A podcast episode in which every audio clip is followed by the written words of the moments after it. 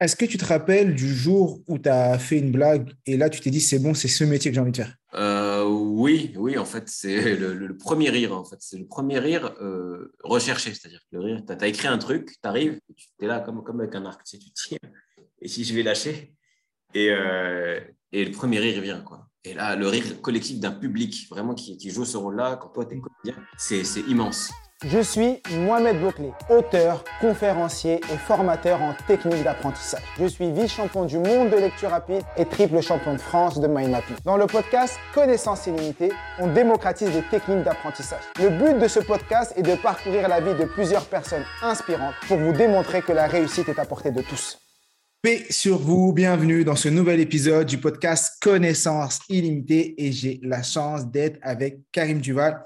Pour ceux qui ne le connaissent pas, c'est un humoriste qui est incroyable. J'ai déjà vu euh, une fois son spectacle à un événement. Franchement, j'ai passé une heure et demie à rire. C'était incroyable.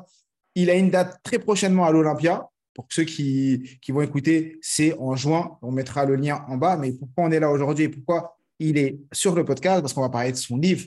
Il est devenu auteur. Il vient d'écrire le petit précis du euh, de culture bullshit. Et vous verrez, on va bien, euh, c'est bien marrant, on va en parler pendant euh, une demi-heure.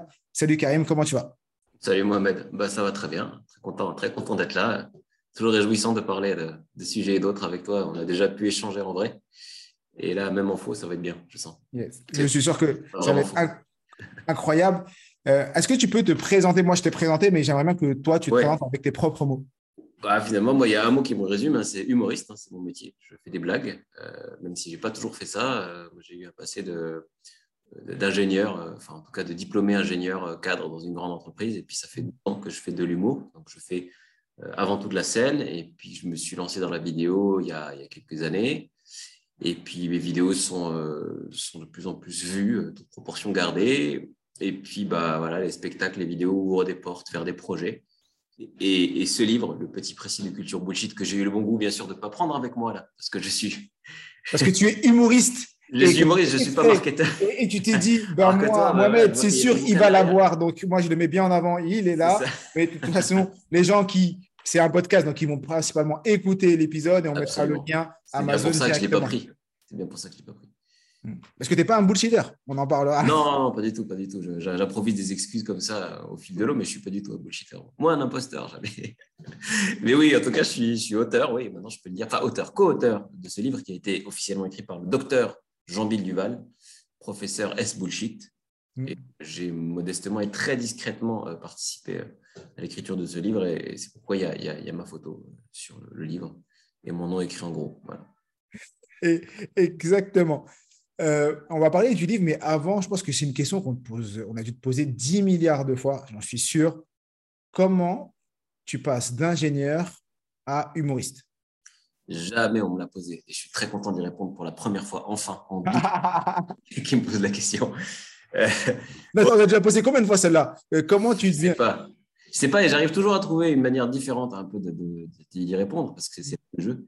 Mais c'est ouais, en fait, on, à mesure qu'on mûrit et qu'on donne la réponse, on ne change pas de réponse radicalement, sinon ce serait inquiétant, mais on essaie de donner des, des réponses un peu, un peu différentes. Non, mais j'ai envie de dire euh, comment on change. Euh, c'est devenu de plus en plus dans l'air du temps, donc en fait, on, est un peu rassuré socialement par ça, même si moi j'ai fait ça il y, a, il y a 12 ans maintenant. Mmh. à l'époque, il, y avait moins d'émules pour ce genre de reconversion. Euh, mais j'ai toujours été guidé par le plaisir, le plaisir de, le plaisir de ce que je fais en fait. Et, euh, quand j'ai commencé l'humour, bien sûr, en, bon ingénieur, j'ai n'ai pas tout plaqué tout de suite. J'ai attendu trois ans pendant lesquels j'ai fait des calculs de risque pour savoir où je marchais, avoir des plans B tout ça. Et pendant l'argent de côté, euh... avouer que je voulais voilà mettre de côté. Puis je voulais pas m'avouer que, que, je voulais devenir humoriste professionnel pendant longtemps. Je me disais non non mais es humoriste amateur, tu joues à la kermesse de fin d'année et ça ira très bien. Et puis, euh, et puis petit à petit, le plaisir, euh, le plaisir est venu, euh, la confiance aussi dans ce que je faisais à l'époque, alors que c'était éclaté au sol, comme on dit. C'était au sol, comme on dit. Mais j'y croyais. J'y croyais et, et, je crois que ça a beaucoup joué, voilà, la, confiance et puis le, plaisir d'avoir un retour immédiat du public. Les gens qui rigolent, il n'y a rien de plus, plus gratifiant, plus, c'est beaucoup d'amour. Donc, rien de plus sincère aussi. Mettre en place.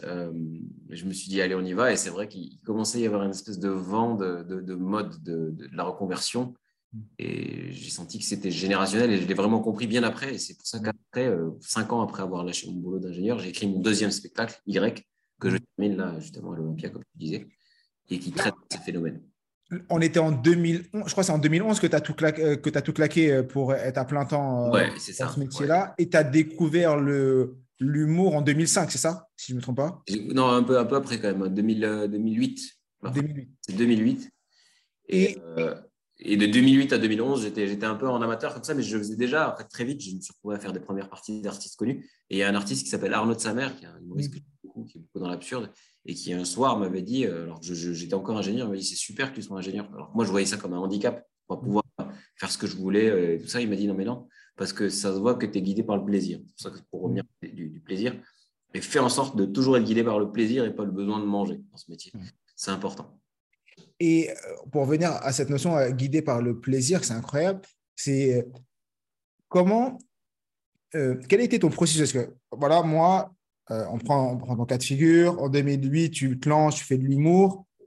Quelles ont été les étapes qui te permettent de se dire bah, je passe d'un humoriste, parce que tout le monde fait des blagues. Tout le monde a envie de faire des blagues. Ah, je vais faire une première part, je vais faire des vrais sketchs que je vais écrire, prendre le temps de faire, et étape à étape, et le processus pour dire bah non, je vais tout arrêter et euh, me lancer à, bah, ça, j'avais compris que petit à petit, je pense qu'inconsciemment, je savais que les humoristes euh, écrivaient leurs sketchs parce qu'en fait, tu les voyais euh, à l'époque, là je parle des années 90, hein, tu les voyais à la télé chez Drucker, puis chez euh, Sabatier, puis sur scène, et c'était toujours le même sketch. Donc tu te disais, bon, ils répètent toujours les mêmes blagues et ça rigole. Mais c'est vrai que tant qu'on ne te le dit pas explicitement, tu, crois qu'il y, a des, y a des natures comiques et des gens qui font rire, et puis il y a des gens comme moi qui étaient ingénieurs et, hyper, hyper timides, hyper machin, qui ne pouvaient pas faire rire. quoi et qui faisait rire parfois avec dans des moments de grâce euh, à la fin d'un repas. Mm. On en a tous quoi, des, moments de grâce comme ça et il faut les garder et c'est bien, c'est bien de ne pas les professionnaliser. Euh, mais euh, j'ai eu la chance de, très vite travailler avec un monsieur qui s'appelle Claude Crespin et qui vient du cirque. D'accord. donc du milieu du spectacle et le, clown, les acrobates et qui a mis en scène des, artistes d'assez haut niveau et, et qui m'a vite fait comprendre que c'était un travail en fait, qu'il y avait de l'écriture, il y avait de la mise en scène, il y avait les aspects au niveau de l'interprétation euh, et puis euh, une envie de raconter quelque chose, d'embarquer le, public, sans parler des aspects euh, plus, techniques de mise en scène et voilà et de choses un peu accessoires. Mais, mais très vite, j'ai compris que c'était, je l'ai vu comme vraiment une mécanique d'écriture, mmh. de travail, d'apprentissage, de jeu et donc ben, d'observer cette interaction qui est très, très, très agréable avec le public. Quoi. Donc, donc j'ai vite compris que c'était un métier. C'est devenu un métier de fait parce qu'au début, bah, je faisais toujours les mêmes sketchs. Je, enfin, je me renouvelais moins vite que je n'avais d'occasion de jouer. Et à un moment, mes copains, ils étaient venus trois fois. Ils m'ont dit écoute, t'es sympa, mais euh, on les connaît tes sketchs. Donc euh, trouve-toi d'autres publics. Et donc, bah, il n'y a pas d'autre choix que de, jouer à des soirées où les gens payent. Et donc, tu deviens professionnel malgré toi. D'accord. Et, petit à petit, bah, voilà, tu te trouves à jouer, et puis tu innoves. Puis, le rire amène le rire, la blague amène la blague. Et au début, le processus, il est justement juste guidé par le, plaisir le plaisir de cette nouveauté-là. C'est très excitant d'aller. Moi, j'allais au cours de théâtre, c'était ma, bulle d'oxygène d'aller et de, confronter mes nouveaux sketchs, mes nouvelles vannes, ma nouvelle façon de dire quelque chose euh, à un public d'élèves, en fait, qui étaient là, assis sur le carrelage, et on était huit. Et c'était déjà, déjà un grand plaisir. Est-ce que tu te rappelles du jour où tu as fait une blague et là, tu t'es dit, c'est bon, c'est ce métier que j'ai envie de faire? Est-ce que tu l'as en tête? Euh, oui, oui, en fait, c'est le, premier rire. En fait, c'est le premier rire euh, recherché, c'est-à-dire que le rire, tu as, écrit un truc, tu arrives, tu es là comme, comme avec un arc, tu, sais, tu tires, et si je vais lâcher, et, euh, et le premier rire vient, quoi. Et là, le rire collectif d'un public, vraiment qui, qui joue ce rôle-là, quand toi, tu es comédien, c'est immense, c'est immense comme, comme truc. Et d'ailleurs, je m'y attendais pas, et pendant longtemps, d'ailleurs, j'étais encore surpris par les rires, et, parce que c'est des rires que j'avais jamais entendus, et donc j'étais pas sûr. Enfin, j'avais jamais vraiment éprouvé l'efficacité ces, ces blagues-là. Et donc, euh, j'avais, j'avais un tic à chaque fois que j'en rigolais, je faisais comme ça. une espèce de retour. J'étais gêné, j'étais surpris. Et euh, je faisais comme ça. Et donc, euh, c'est assez marrant. J'ai vu ça en vidéo et j'ai, gommé ça. Pour que les gens regardent la vidéo, ah, écoute, pour que vous puissiez aller sur YouTube pour voir la vidéo maintenant, parce que quand il le fait, c'est super marrant. Et c'est à ce moment-là que tu t'es dit, ah là, j'ai envie, d'en, j'ai envie d'en faire mon métier. Bah non, pas tout de suite, parce que je ne me suis ah. pas avoué tout de suite. Je me suis dit juste, j'aime ça et j'ai qu'une envie, c'est d'être la semaine prochaine et, à la prochaine scène. Et, et, voilà, pendant longtemps, je n'ai pas réfléchi à. J'ai pas mis d'intention derrière ça, en fait. Euh, et, c'est cool, c'est bien, je trouve. J'ai bien fait de pas tout de suite me dire, ouais, ça y est, ça va être ton métier, parce que parce qu'il a fallu un certain temps pour avoir ne serait-ce qu'un spectacle, quoi. Bien Sketch, hein, euh, même pas, un sketch qui pas. Puis j'ai eu des rires et des non-rires ce jour-là. Mais j'ai aimé les bides. C'était une espèce de pic d'orgueil et puis de, challenge. Mm. ça, même ça, j'aimais, en fait. De, défi, euh, de, toujours, toujours essayer d'améliorer, trouver des, des, angles marrants et tout ça. Et, et ça, ça, je ne l'avais pas eu depuis très longtemps. Depuis peut-être mon adolescence où je faisais de la guitare, je me suis mis d'un coup à faire de la guitare classique. Et pareil, où je ne comptais pas mes heures, en fait, où tu as une espèce de, de moment de, grâce comme ça, un peu. Tu es, tellement en état de flow. Pomodoro, quoi. Ouais, ouais. Pomodoro, ou état de flow. Tu es tellement en état de flow que tu. Ouais, des états de flow, c'est ça. C'est exactement ça. Et cet état de flow, tu ne le retrouves pas dans tout, quoi. En fait, ton, ton, parcours me fait penser un peu au mien, au, euh, à, mon niveau où quand j'ai commencé, j'avais les deux casquettes. C'est-à-dire que j'étais à la fois ingénieur et je faisais des formations le soir, le week-end, je faisais des lives. Et dans ma tête, c'était, je fais ça pour aider, mais je ne vais pas en faire mon métier. Ce que là, j'ai switché et j'en ai fait, euh, je me suis dit maintenant, il faut que je fasse ça à plein temps. Et euh, un peu comme toi, tu m'as fait quand tu as dit, euh, j'ai mis de l'argent de côté, j'ai fait les plans pour savoir qu'est-ce qu'il fallait faire. Euh, je sais pas si c'était du bullshit ou vrai, mais euh, moi, j'ai un peu ce que j'ai fait en me disant, mets un peu d'argent de côté, au moins comme ça, quand tu te lances, tu as le parachute et tout pour y aller. Ouais, ouais, tu as un plan B, tu t'assures que tu peux revenir en arrière quand même. Puis, à un moment, le temps passe et tu te retournes et puis quand même, la côte, elle est longue. Quoi.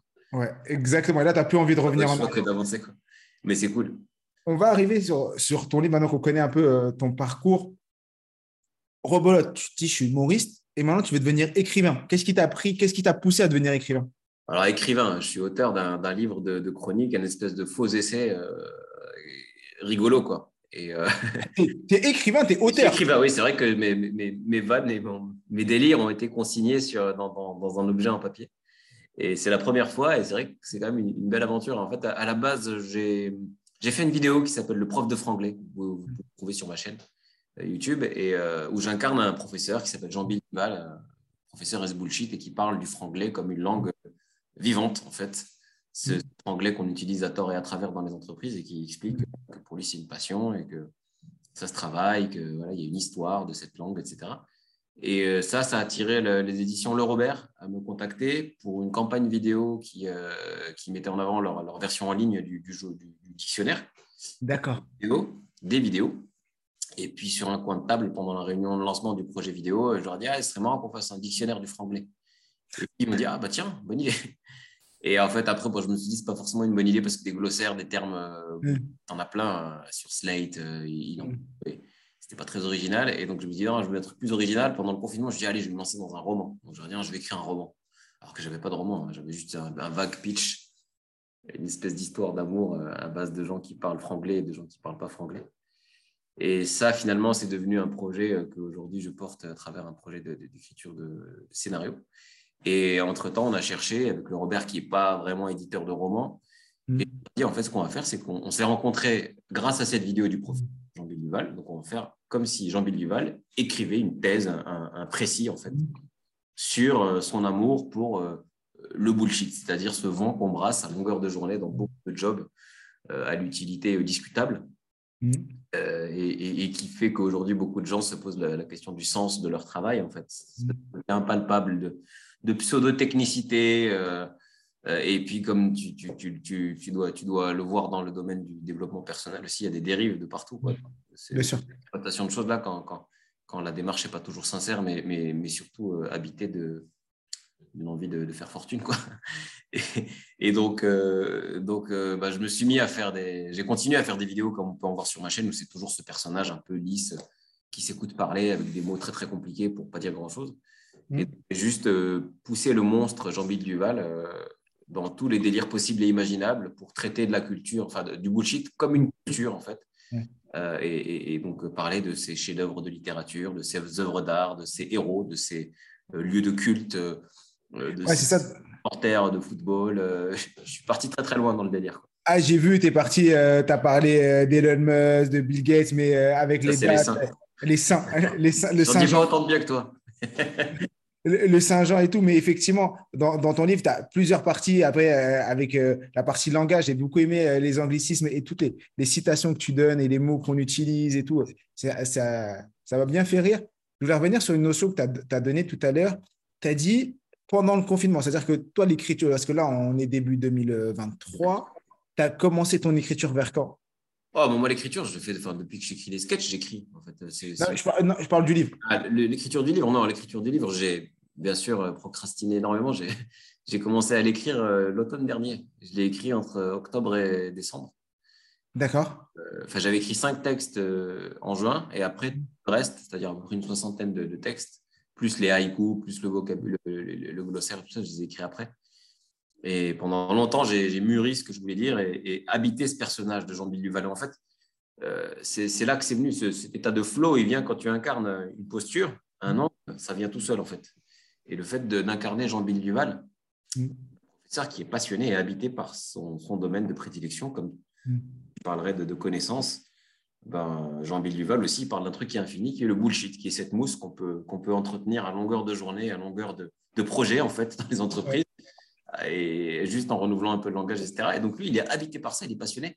Et donc, ben, quand tu es dans cette posture-là, tu parles, il suffit juste de parler comme ça à la place de ce mm. personnage et ça vient. Donc j'ai écrit d'une traite parce que j'étais vraiment habité par ce personnage et, je n'aurais pas supporté de l'être plus que trois mois. C'était déjà trop, j'avais envie de me taper des fois quand ouais, as été. Mais là, en plus, ce qui est incroyable, c'est que donc, quand tu as, fait, as dû écrire, tu as dû aussi conscientiser et ton cerveau devait être beaucoup plus alerte à tous les bullshit qui nous entourent. Parce que là, tu le conscientises, parce que des fois, on s'en rend pas compte. Moi, j'ai l'anecdote quand tu parles de quand tu es ingénieur, nombre de tu parles des ingés, tu parles du bullshit euh, au niveau du travail, tu parles, et ça, je me dis, mais c'est vrai, au travail, quand tu parles de l'anecdote du, du, diplôme, il correspond, tu dis, ouais, je suis ingénieur, parce que euh, j'ai un diplôme. Parce que j'ai un diplôme d'ingénieur. C'est bah, vrai que oui, euh, ça, ça je le conscientise beaucoup déjà dans, dans, dans les thèmes que j'aborde et dans, dans, mon histoire elle-même. C'est-à-dire que parfois, quand j'étais ingénieur, je, faisais du bon travail, mon travail était apprécié en tout cas. Mais moi, parfois, je me sentais un peu imposteur et je me disais, en fait, si tu es là, c'est vraiment parce que tu as, as, un titre. Quoi. Plus que de vraiment. Euh, pas forcément, j'avais pas forcément pas de compétences, mais j'avais pas d'appétence. C'est quoi, c'est le talent? Cet état de flow, comment? C'est le talent, comme tu dis dans le livre. Ouais. j'étais, alors, j'étais reconnu comme un talent, dans le sens où j'étais ouais, comme bien loti dans ma boîte et, vraiment euh, euh, plutôt euh, dans les bons petits papiers, etc. Donc, j'étais, j'avais ce talent de, d'exister au bon endroit dans la mm. Mais parfois, je m'en voulais par rapport à des gens qui maîtrisaient vraiment leur sujet, notamment la technique. J'étais en informatique, il y avait des gens vraiment très forts. Peut-être qu'en effet, ils n'avaient pas les, forcément les aptitudes pour diriger une équipe, etc. Mais mais je me sentais un peu gêné d'être, euh, d'occuper des, des, postes que eux auraient peut-être pu convoiter, mm. légitimité technique. Et, mais j'ai toujours eu beaucoup de respect pour les gens qui, voilà, qui détiennent cette connaissance et cette passion quoi, que j'avais pas. Mm. et donc, quand tu n'es pas dans la passion, quand tu es ingénieur, que tu n'es pas vraiment dans la technique, mm. tu peux basculer dans cette espèce d'état de, de, bullshit. C'est-à-dire que tu es par les mots, par les termes, par une habileté et un peu de survie en fait dans l'entreprise. Euh, et, donc, j'ai dû être bullshitter, même si franchement, j'ai quand même été. Euh, j'avais une conscience professionnelle, j'étais quand même de bonne foi.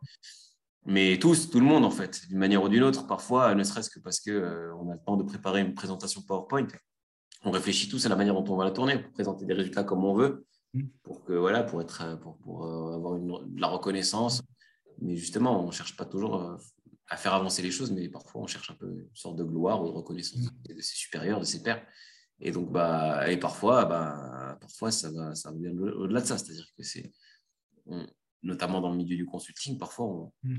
on vient juste incarner la posture de, de la boîte, on vient légitimer euh, des décisions du patron. Et donc, on, fait dire euh, à nos présentations ce que le client veut entendre. Quoi.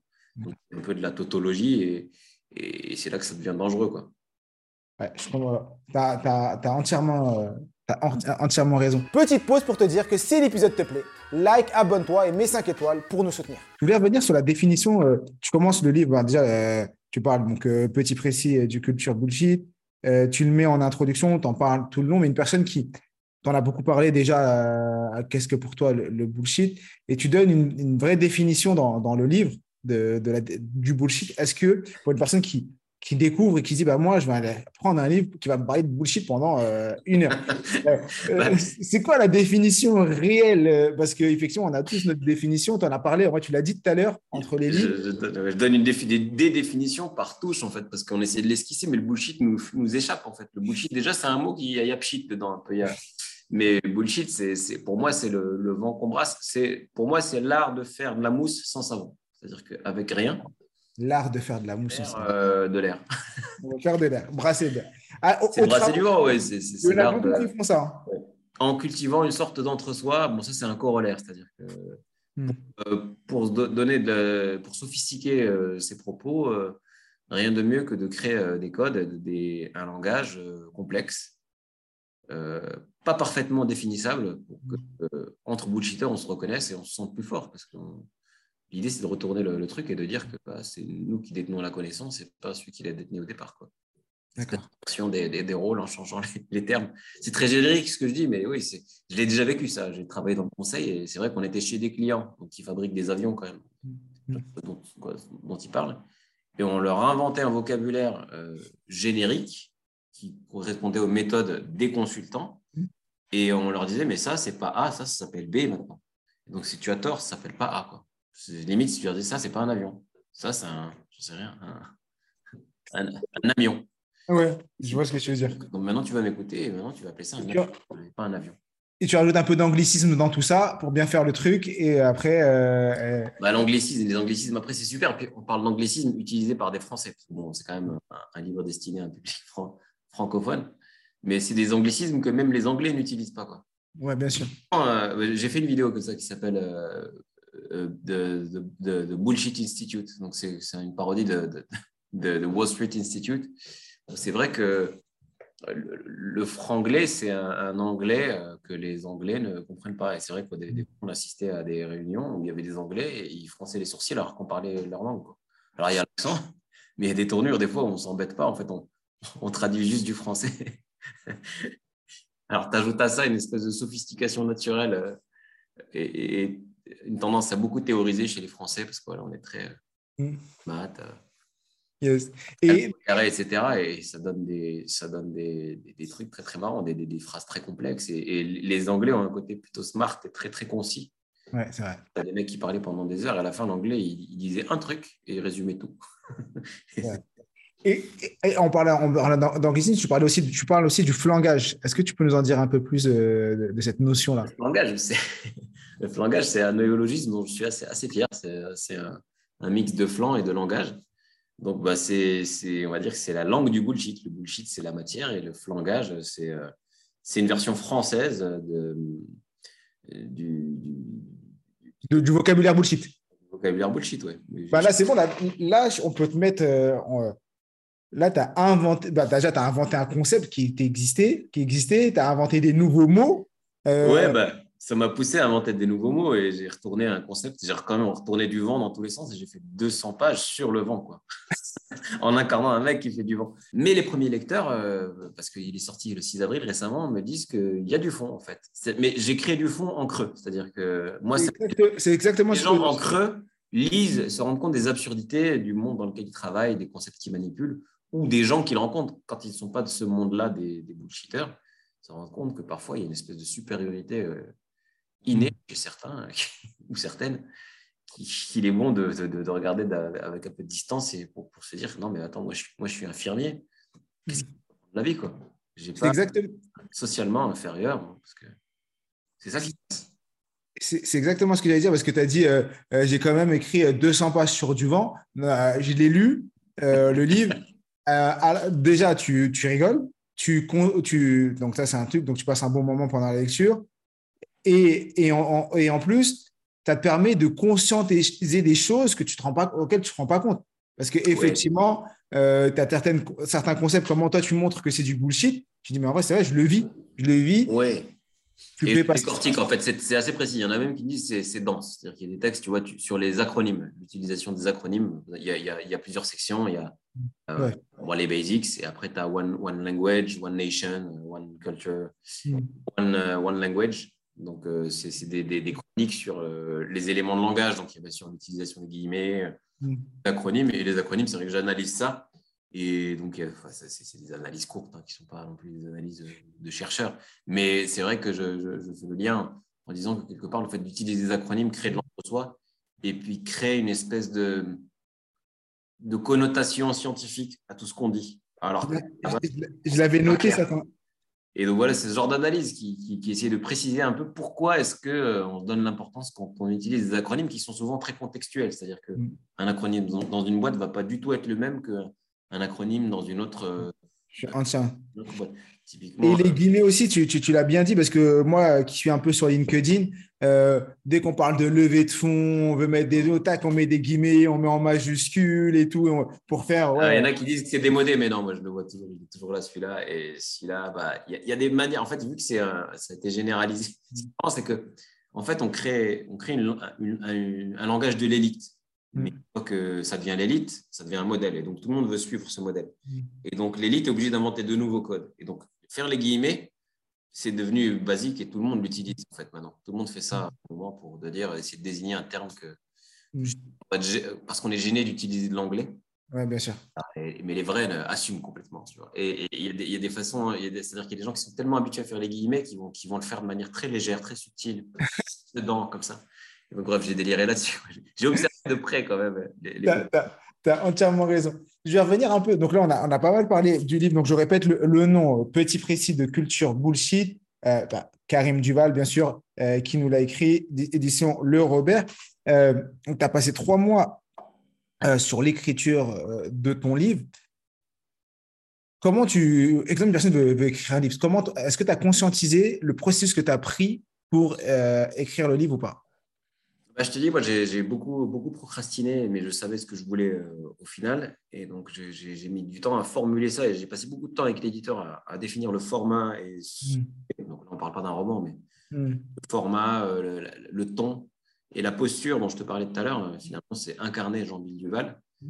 Mais une fois qu'on a trouvé ça, parce qu'on a mis du temps, hein, au début, on s'est dit est-ce qu'on fait l'électrique Est-ce qu'on fait plusieurs voix qui parlent Est-ce que c'est moi qui fais une analyse distanciée? En fait, on s'est dit non, ce qui n'a jamais été fait, euh, c'est cette posture du mec premier degré hmm.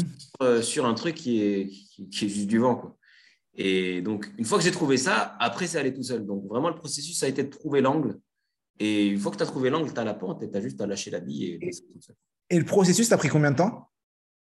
Ben, La première réunion avec, euh, avec le Robert pour vraiment parler de ce livre, ça a eu en, en juin 2021. Et j'ai vraiment commencé à écrire le premier texte, je dis en juin 2022, mais vraiment très pour, vraiment pour voir si déjà euh, le, le, ton pouvait coller et si moi je me sentais de, de, décliner ça en 200 pages. Et une fois que j'ai senti que j'étais sur la bonne voie, là je me suis vraiment lancé à, à, faire une écriture massive. Parce que l'idée c'était pas de, de faire un ramassis de, de termes abscons et ça c'est beau, c'est assez courant et donc faire des phrases complexes pour en faire ça peut lasser. Quoi. Donc l'idée, c'était même de ne pas me lasser et de, toujours trouver des, angles originaux pour traiter de, mm. thèmes. Donc, et, vraiment, j'ai pris du plaisir à le faire, sinon je me serais vite fatigué. Et j'aurais... Alors que là, en fait, quand tu es dans, la logique de, en fait, parler d'un pays imaginaire, d'une nation, avec, avec, une patrie, etc., tu es dans une logique où tout est possible. Quoi. Pourquoi je te pose cette question? Parce que je me, quand j'ai lu le livre, je me suis dit, mais comment il a eu l'idée de nous pondre, pondre ça. C'est ça qui m'a. C'est ça que je Et c'est pour ça que je, suis. Moi, j'aime beaucoup l'idée. C'est-à-dire, pour moi, dans tout, il faut vraiment que l'idée soit ouf. Elle soit Dans les sketchs, j'aime bien, j'aime bien jamais avoir la même idée que les autres. Pour moi, c'est. C'est vraiment euh, primordial. Quoi. Donc, j'ai passé beaucoup de temps à chercher l'idée et ça, bah, ça tu, tu la trouves en marchant. Et, et, et c'est bien que tu nous le dises parce que pour les gens qui nous écoutent, euh, on voit souvent le sommet, on voit le résultat, donc on va voir le livre. On va dire, ouais, Karim, il nous a fait un super beau livre, on a rigolé, on a appris des choses. Il a parlé euh, de manière dérisoire d'une notion que, qu'on entend, comme tu dis, euh, euh, qu'on entend beaucoup dans, notre quotidien. Mais en soi, l'écriture, ça a été un process, mais tout ce qui a été en amont a pris quand même beaucoup plus de temps. Et c'est ça qu'il faut mettre en avant parce que c'est pas, on voit les résultats, mais il faut se dire qu'il y a une étape. Et donc, des fois, il y a des personnes qui sont à l'arrêt. Ils disent, ben, moi, là, j'avance pas, je suis bloqué dans mes projets. Mais si tu es en train de cogiter, des fois, c'est ce, ce temps-là sur lequel tu es en train de préparer qui permet le moment où tu l'as trouvé, trouver ton ah équilibre. Bah, vraiment, comme tu le dis dans, ce, que, ce, que, tu fais toi, dans, ton livre, euh, la, dans la procrastination, euh, c'est bon si on sait où on va. Quoi. Mm. Je mets beaucoup de temps à formuler l'objectif. Mm. Vraiment, vraiment, je ne voulais pas me tromper dessus. Parce qu'après, je sais que j'allais y passer du temps. Et quand on se met à écrire, c'est lourd après. Hein. Quand tu écris mm. texte et puis que ce n'est pas ça, ça, ça c'est plus de l'écriture, c'est de la correction, de l'adaptation, des compromis. Et je ne voulais pas être dans ça. Quoi. J'étais assez surpris de la, fluidité avec laquelle euh, c'est allé après, une fois qu'on avait trouvé le truc. Mais j'écrivais les textes, je les envoyais à l'éditeur. Super, très bien, on corrigeait deux, trois trucs ou même pas. Mm. Et, puis voilà, on a accumulé ce, recueil de, chroniques et de délires, de poèmes. De, ah, bien sûr. Et, euh, et, ça, et ça a donné le livre. Mais, mais j'ai déjà eu des expériences où justement, on ne savait pas exactement où on allait. Mm. Nulle part, parce qu'on a commencé à écrire, je sais pas, des sketchs, des dialogues trop vite, et au final, tu ne sais même pas pourquoi tu l'intention de ces, ces, sketchs, tu ne sais pas où tu vas. Tu les écris pas avec des personnes avec qui tu as une raison de travailler juste parce que c'est des comiques. Tu dis, on va se mettre deux comiques ensemble pour écrire des trucs. En fait, ça marche pas. Ah, sûr. Qui a une raison, une, un angle, quoi. Donc, donc maintenant, je, prends le temps de bien, bien réfléchir. Mais bon, c'est l'ingénieur qui parle. C'est l'ingénieur, mais qui parle sur la, réflexion et de l'anticipation. C'est une réflexion qui n'est pas réservée aux ingénieurs. Et voilà, c'est l'ingénieur qui parle, mais c'est ça, c'est que dans la manière générale, moi, avec un peu de recul et quand on a la bonne intention, pourquoi on fait les choses, le pourquoi, euh, même j'en parle dans le livre, mais de manière générale, j'en parle souvent, la, raison qui te pousse à faire la, chose, dans ton cas de figure, euh, ton pourquoi tu l'avais, et après, il fallait trouver le, format. Et une fois que tu as le pourquoi, naturellement, de manière inconsciente, le format va arriver, et après, une fois que tu as le format, tu peux partir et, lancer, euh, et lancer ton projet tout simplement. Est-ce que est-ce que tu as d'autres projets incroyables comme ça? Parce que tu, peux, tu passes d'ingénieur à, à, comédien. Donc déjà, tu fais un 360 pour beaucoup. Et là, ensuite, tu dis, bah, maintenant, je suis comédien, je vais faire un livre, mais je ne vais pas faire un livre comme tout le monde. Je vais faire un précis. Euh, un précis bullshit, donc c'est voilà. un oxymore assez. Est-ce que tu as un autre truc comme ça qui va arriver là? euh, bah, Là, j'aimerais bien aller vers plus de fiction. Donc, euh, donc je, je travaille sur un scénario de film. Je ne peux pas trop, trop en parler, mais moi, là, c'est toujours autour de ces délires-là. Mais, mais j'aime bien essayer de J'aimerais bien commencer à écrire des histoires, inventer des histoires, ça, ça me plaît bien, donc sous forme de film ou sous forme de série, sous forme de peut-être de roman, qui sait. Mais j'ai vraiment envie de creuser ça, euh, mais sachant que la scène, ça reste mon, métronome et mon, métier premier. D'accord. fait faire des rencontres, super, avec, bah, avec toi, tu vois, c'est grâce à la scène qu'on s'est rencontrés. Et, euh, et, puis, c'est l'occasion d'avoir des discussions. Et, et justement, c'est des discussions souvent intenses, tu vois, quand on discute, euh, c'est des moments de flow, comme tu dis, et puis qui ouvrent des horizons, des fenêtres. Et, et donc, euh, on ne sait pas de quoi, de quoi l'avenir sera fait, mais ça, ça va te faire de surprise. Et c'est souvent, souvent parce qu'on croise des thèmes ou des gens qui ne font pas la même que nous que ça devient intéressant. Quoi. J'aime beaucoup bosser avec les humoristes hein, ou, les, les, rencontrer. J'ai des amis dans, dans ce métier-là. Mais je ne pense pas que parce qu'on est, on, cherche à faire rire les deux, en se mettant ensemble, ça va forcément donner quelque chose. Il y a, très peu de, de duos qui se forment d'ailleurs. il y en a un qui est en retrait, il y en a un qui est moins drôle que l'autre. Hmm. C'est la mécanique du clown blanc et de, et de et blanc, il est juste là pour, pour faire briller l'autre. Et, et, donc, il faut, faut l'accepter. Mais c'est juste pour dire que souvent, ça vient des contrastes.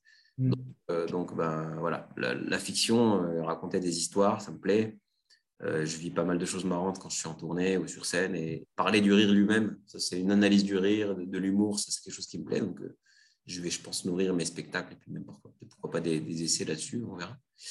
Et puis, euh, c'est déjà pas mal. Euh, c'est déjà pas mal. J'ai encore quelques questions, on arrive sur la fin. Euh, quand tu es humoriste comme tu l'es, que tu es souvent en tournée, que bah, tu fais d'autres projets également, est-ce que tu as le temps aujourd'hui de Est-ce que tu te formes? Est-ce que c'est une chose que vous avez dans, votre, dans le monde dans lequel vous, êtes, vous? Parce que moi, c'est un monde un peu nouveau pour moi. Est-ce que tu es encore dans ce processus d'apprentissage ou à un moment. Voilà? C'est une très bonne question. Euh, moi, je, me rends compte que j'apprends beaucoup, mais euh, depuis trop de temps, de manière expérimentale. C'est-à-dire que j'apprends en faisant. Euh, et c'est bien c'est la, une des meilleures manières d'apprendre, mais parfois euh, me former vraiment et acquérir la connaissance comme ça, ça ne me ferait pas de mal. Et mm. lire, ton, livre euh, me prendre conscience de ça. parfois, c'est bien de, se dire, enfin, c'est un acte d'humilité déjà de se dire, bah, je ne sais rien, bon, ça, généralement, je n'ai pas trop de mal à me le dire. J'ai plein de connaissances, comment on appelle ça, des connaissances euh, limitantes des, des, croyances limitantes. Des croyances limitantes, j'en ai plein. Mais, mais non, non clairement, euh, j'ai besoin de me former parce que pour aborder un sujet, il faut savoir comment en parler. Et donc, euh, pour en parler, bah, il faut mieux le connaître. Et parfois, c'est vrai que quand on, au début, quand on écrit des vannes, on veut faire rire avant tout. Donc, on va, on va survoler le sujet et voir s'arrêter aux stéréotypes. mm. pondre deux blagues dessus et dire ça y est, c'est bon, je l'ai traité. Et pas... de plus en plus, c'est vrai que bah, ça donne envie de, dire tiens, ce, sujet-là, je ne connaissais pas et je veux vraiment aller loin et creuser. Et mieux le connaître permet de mieux en parler, ou en tout cas d'explorer des angles qui n'existent pas. Et c'est là qu'on trouve l'originalité aussi de ce qu'on crée. Donc, intéressé, euh, je pense que je ne perdrai pas un peu plus me dire c'est pas, pas un manque d'humilité, mais c'est un manque de curiosité, mm. d'exigence. Et donc, euh, me dire, bah, tiens, je pourrais me former dans, un tel domaine, ça ne ferait pas de mal. Et, en effet, après, aller au-delà de certaines croyances limitantes, me dire, je suis pas idéal. Pourquoi pas un jour réussir à faire de la poterie, ce serait pas mal. Peut-être, hein. peut-être que tu feras de la poterie euh, différente de, que de toutes celles qu'on a vues et, et euh, que sortira du lot. alors, autre question, ça c'est une question que je pose souvent, bah, je pose à, quasiment tous mes invités parce qu'on arrive sur, sur, la fin du podcast si aujourd'hui, euh, tu voulais laisser un message à nos auditeurs, ou du moins, même toi de manière générale, on va dire que tu es là, c'est ton dernier jour euh, sur Terre, et là tu dis, ouais, je dois laisser un héritage à, aux gens qui sont autour de moi, laisser un héritage. C'est une phrase, c'est une citation, c'est un message. C'est pas forcément quelque chose de, c'est pas quelque chose de matériel. Quel serait ce message? Quel serait euh, que tu veux laisser? C'est chaud, est-ce que tu me demandes? C'est un petit moment introspection enfin euh, de, de, de, podcast qui te permet de te dire, ouais, là. Sincèrement, j'aurais du mal parce que je suis, je n'ai pas, pas la prétention de, de, vouloir transmettre à ce point un enseignement aussi fort. Que... Après, exemple, je vais te donner un exemple. Si tu euh, des, des, personnes qui me disent, bah, moi, je dirais à mes proches, euh, vivez, prenez des risques. je dirais à mes proches, euh, tester des nouvelles choses. D'autres, ils diraient euh, non, kiffe ta vie tout de suite. Voilà, chacun a ses. Et d'autres, ils, sont, ils partent vraiment dans un. Et. Ce qui est difficile avec un humoriste, c'est que.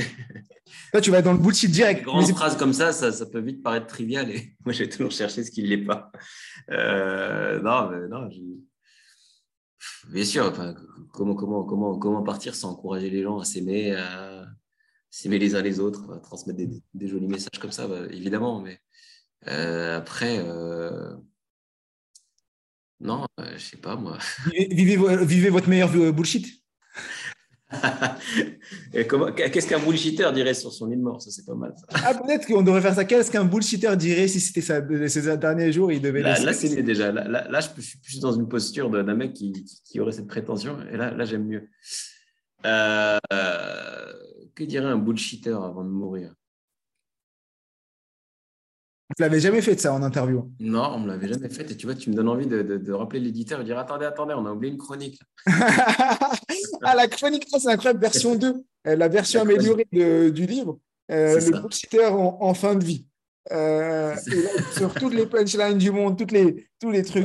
et, bah ouais, ça, peut, ça peut dire bah, écoute, rendez-vous rendez dans le metaverse, rendez-vous dans, dans le metaworld. Wikipitouch. Métaverse avec une vidéo bientôt, mais avec mon NFT et ma maison incroyable euh, à côté de Sundog euh, que j'ai acheté. Non, mais là, tu me donnes, tu vois, j'ai pas, pas envie de dire qu'une seule chose. Euh, je pense que le bullshitter, il a envie de dire plein, plein de choses. Parce que, parce que le bullshitter n'a pas. Quelqu'un qui est compliqué, en fait, et qui va lire des choses complexes, n'a rien de synthétique. En fait. Donc, il va, il va pas être sharp, comme on dit. D'accord. Je pense que le bullshitter, sur son lit de mort, il va rien résumer du tout. Il va, il va, il va rester complexe jusqu'à la fin. D'accord. ok. Alors, Mais j'y réfléchirai. J'y réfléchis, peut-être qu'on aura une version supplémentaire euh, du livre et comme ça, grâce à, à, Connaissance illimitée, on aura un chapitre supplémentaire dans l'autre version. J'en ferai même une vidéo, allez, promis. Parce que là, tu me prends à chaud, mais je pense que, que, ça, mérite, ça mérite réflexion et ça mérite une petite, une petite vidéo rigolote. Yes. On arrive sur la fin. Déjà, je voulais énormément te remercier. Il y a un truc que je n'ai pas cité, mais dans le livre, euh, tu nous as fait un cadeau. Page 91. Je le précise, donc tous ceux qui auront acheté euh, je vous invite vraiment, si je ne me trompe pas, ouais, c'est 91, c'est ça. Page 91, il y a un QR code. Je vous le montre, comme ça, pour ceux qui ont la vidéo. Ceux qui ne l'ont pas, euh, ben, je vous invite à acheter le livre, hein, bien sûr, et euh, à aller, page 91, scanner le QR code, vous verrez, il y a un cadeau incroyable. et moi, j'ai pu scanner et je me suis dit, ça, franchement, Karim, il nous a fait un super beau cadeau. Donc, je vous invite aussi à aller faire ça. Je vous répète que bah, le livre, donc c'est Petit Précis du, de Culture euh, Bullshit aux éditions Le Robert. Il est sorti le 6 euh, avril. donc, il est partout en France, dans toutes les librairies. Est-ce que, Karim, tu as un mot de, la fin, quelque chose à, rajouter à toutes les personnes qui nous écoutent? Non, bah, écoutez, lisez ce livre picoré dedans. C'est un livre qui se lit, on l'écrit de manière à ce qu'on puisse le commencer à n'importe quelle page mm. sur un truc. Enfin, dès qu'on a compris le concept, en fait, et même il y a toujours des, phrases qui rappellent euh, euh, euh, mais c'est vraiment un livre. N'attendez aucun enseignement de ce livre. Et pour apprendre des choses, lisez les, livres de Mohamed Bouclé plutôt que les miens. Mais ça se complète bien. Ça se complète bien. Je trouve qu'il y a un côté yin-yang dans ce qu'on fait. Tu vois, tu as choisi l'orange, j'ai choisi le jaune. Exactement. C'est vrai, c'est vrai, Et il y a beaucoup de jeunes. Et on verra le orange juste derrière aussi. Parfait. en tout cas, voilà, en tout cas, un peu de gratuité, c'est bien de gratuité dans ce qu'on fait. Vraiment, moi, le... Mm. ces textes, c'est vraiment gratuit, c'est vraiment un délire. Non, parce que je vois les, commentaires sur les réseaux sociaux, et il y en a beaucoup qui, qui ont un peu politisé ça et, mm. et, chercher des intentions. Même ChatGPT, apparemment, m'attribue des intentions. c'est très marrant. et, euh, et alors que non, en fait, je veux dire, tu te trompes, tu vas un peu trop vite. Juste, hmm. C'était juste un délire. Yes, parfait. Alors, je vous invite vraiment donc à vous procurer ce livre aux éditions euh, Le Robert, écrit par Karim Duval. Je vous invite aussi à mettre en commentaire si l'épisode vous a plu, laissez 5 étoiles. On vous mettra les différents réseaux euh, sociaux de Karim et il a une date incroyable à l'Olympia au mois de juin. C'est le combien exactement? Le 7 juin. Le 7 juin. ce sera la dernière dernière de mon spectacle. Ouais, c'est la dernière de son spectacle Génération Y. Donc, euh, si vous voulez lui donner de la force et aller passer une heure et demie à rire surtout et à passer un bon moment, c'est le moment d'aller euh, d'y aller. Euh, et c'est à Paris. Merci encore, Karim, pour ce moment, d'avoir accepté l'invitation. Et comme je dis toujours, je suis, tu es, nous sommes tous des illimités.